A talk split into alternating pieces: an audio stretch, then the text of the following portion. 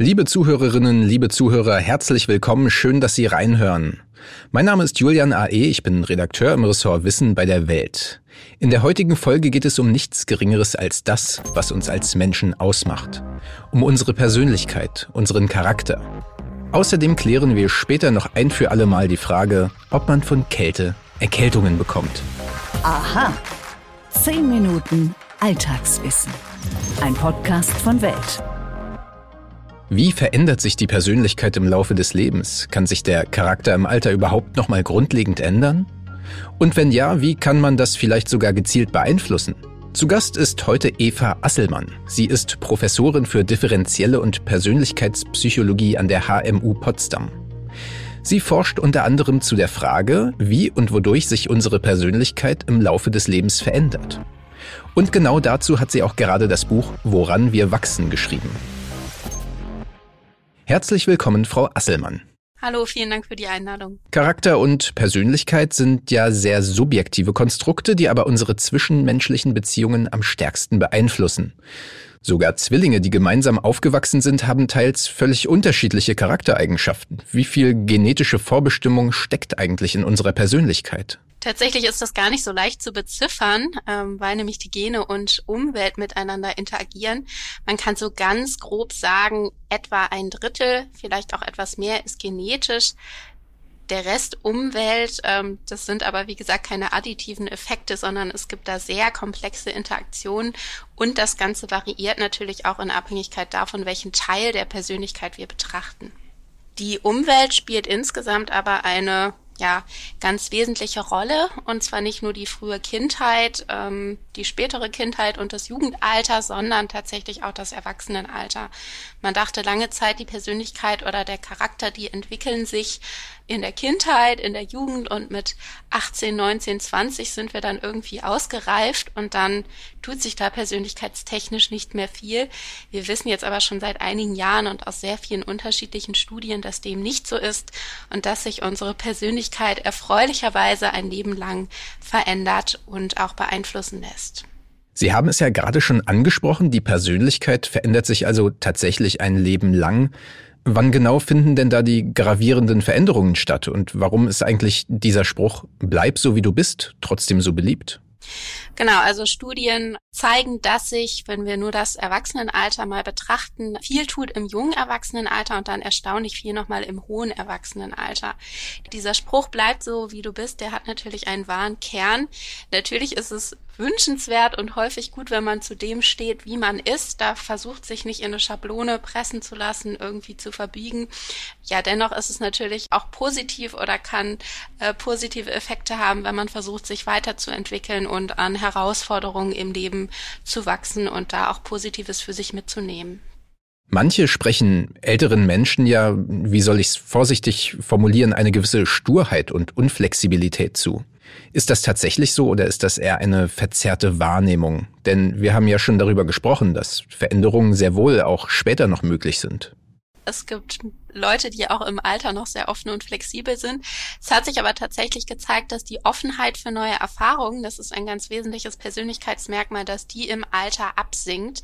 Ältere Menschen, die sind zum Beispiel, wenn wir ähm, politische ähm, Positionen oder Meinungen betrachten, im Schnitt auch konservativer, als das bei jungen Personen der Fall ist. Also ein bisschen was ist da schon dran an dieser Aussage. Wir wissen zum Beispiel, dass ältere Menschen sich tendenziell auch eher auf ein kleines soziales Netzwerk konzentrieren, lieber zwei, drei Personen, die ihnen sehr stark am Herzen liegen, mit denen sie gut können, als ein riesiger Freundeskreis, ein Riesennetzwerk. Und das macht ja auch Sinn, denn wenn ich ähm, schon hoch betagt bin, ähm, 80, 90 oder so, dann habe ich ja gar nicht mehr so viel davon, mir noch wahnsinnig viele Dinge aufzubauen und möglicherweise lässt das auch meine gesundheitliche Verfassung gar nicht zu. Ich muss mich da also beschränken beschränken und ein wenig selektieren in dem, was ich tue und auf was ich mich fokussiere. Und häufig sind das eben die Dinge, von denen ich weiß im Leben, die sind mir lieb und teuer. Also es gibt große Unterschiede, aber im Alter besinnt man sich quasi eher auf das, was man schon hat. Wir haben ja schon darüber gesprochen, wann die großen Veränderungen in der Persönlichkeit stattfinden, aber was passiert da genau und welchen Einfluss haben eigentlich einschneidende Lebensereignisse? Also bei jungen Erwachsenen wissen wir, dass die typischerweise im Schnitt ähm, gewissenhafter werden, auch etwas verträglicher, emotional stabiler und extravertierter beziehungsweise sozial dominanter. Und da gehen wir davon aus, dass das viel mit einschneidenden Erfahrungen zusammenhängt, die wir als junge Erwachsene typischerweise machen. Im jungen Erwachsenenalter ziehen die meisten Menschen von zu Hause aus, ähm, beginnen mit einer Ausbildung, steigen dann irgendwann ein ins Berufsleben. Ähm, in der Regel führen wir auch da die ersten Partnerschaften, wir heiraten eventuell, bekommen dann Kinder. All diese Erfahrungen, die können dazu beitragen, dass unsere Persönlichkeit reift. Wir haben uns in unserer Forschung auch angeschaut, welche Rolle da bestimmte Lebensereignisse spielen. Und erstaunlicherweise scheint es so zu sein, dass ähm, private Erfahrungen, von denen wir typischerweise annehmen, dass die einen großen Impact haben, dass die gar nicht so bedeutsam sind. Zum Beispiel die Geburt des ersten Kindes. Die lässt uns erstaunlich wenig reifen. Viel ausschlaggebender scheinen berufliche Erfahrungen zu sein, beispielsweise der Einstieg ins Berufsleben. Da konnten wir zeigen, dass junge BerufseinsteigerInnen in den Jahren, nachdem sie den ersten Job angefangen hatten, im Schnitt gewissenhafter, verträglicher und auch extravertierter wurden, dass das ihre Persönlichkeit also sehr wohl hat reifen lassen. Ah, die Persönlichkeit reift sozusagen wie ein guter Wein, wenn man sich neuen Herausforderungen stellt. Nochmal zum Spruch, bleib so wie du bist. Viele Menschen wollen ja eben nicht so bleiben, wie sie sind, sondern sind mit verschiedenen Facetten ihrer Persönlichkeit unzufrieden. Wie kann es denn gelingen, Charaktereigenschaften proaktiv zu verändern? Im Wesentlichen, indem ich mir ganz konkret überlege, was möchte ich denn eigentlich ähm, verändern? Wie bin ich aktuell? Wie möchte ich gerne sein? Welche Verhaltensweisen sind typisch für die Art und Weise, wie ich gerne sein möchte? Und wie kann ich das in meinem Alltag sukzessive mehr implementieren? Ich mache mal ein Beispiel. Angenommen, ich bin sehr introvertiert und sehr zurückgezogen und ich möchte jetzt gerne extrovertierter oder geselliger sein, dann kann ich mir überlegen, ähm, wie kann ich denn in meinen Alltag mehr soziale Interaktion reinbringen. Ähm, und da könnte ich mir konkret das Ziel setzen, ich treffe mich jetzt dreimal die Woche abends mit Freunden, ich melde mich im Unterricht mehr zu Wort, ich halte aktiv mehr Vorträge bei der Arbeit oder auf Konferenzen, ich gehe mehr raus, interagiere mehr, spreche mehr und so weiter und so fort. Alles Eigenschaften, die typisch sind für ein hohes Maß an Extraversion. Situation.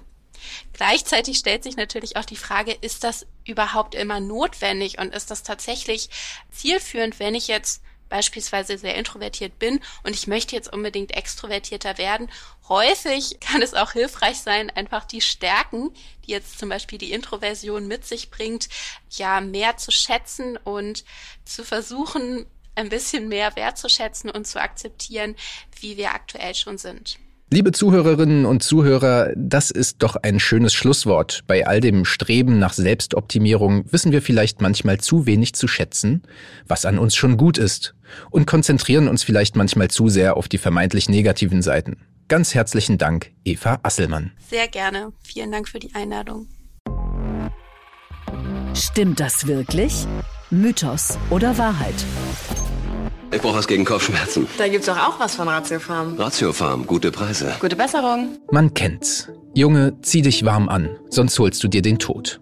Na gut, vielleicht nicht gleich den Tod, aber vielleicht eine Erkältung. Kälte steckt ja immerhin schon in diesem Wort.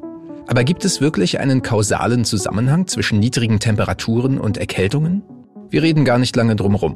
Nein. Erkältungen, also grippale Infekte, werden von Viren ausgelöst, und zwar meistens von Rhinoviren, was lustig ist, weil Rhino vom altgriechischen Wort für Nase kommt. Also, keine Viren, keine Erkältung. Und jetzt kommt das große Aber. Kälte kann indirekt einen ungünstigen Effekt haben. Die Gefäße ziehen sich zusammen und die Schleimhäute werden schlechter durchblutet, wenn uns kalt ist.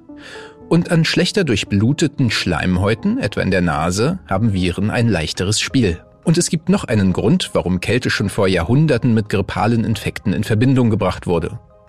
Wenn es draußen kalt ist, tummeln sich tendenziell mehr Menschen in beheizten und schlecht belüfteten Innenräumen. Unter anderem deshalb gibt es im Winter mehr Infekte. Der Name Erkältung beruht also eher auf einem Missverständnis. Gut für das Immunsystem und die Abwehrfähigkeit der Schleimhäute in der Nase ist ständiges Frösteln aber natürlich nicht. In diesem Sinne sollten Sie sich warm anziehen. So, das war's für heute, aber wir hören uns natürlich wie gewohnt bald wieder. Immer dienstags und donnerstags gibt's eine neue Folge. Wenn Ihnen unser Podcast gefällt, abonnieren Sie uns gern überall, wo es Podcasts gibt und lassen Sie uns eine Bewertung bei iTunes und Spotify da. Fragen, Anregungen und Kritik an wissen.welt.de. Bis dahin, tschüss.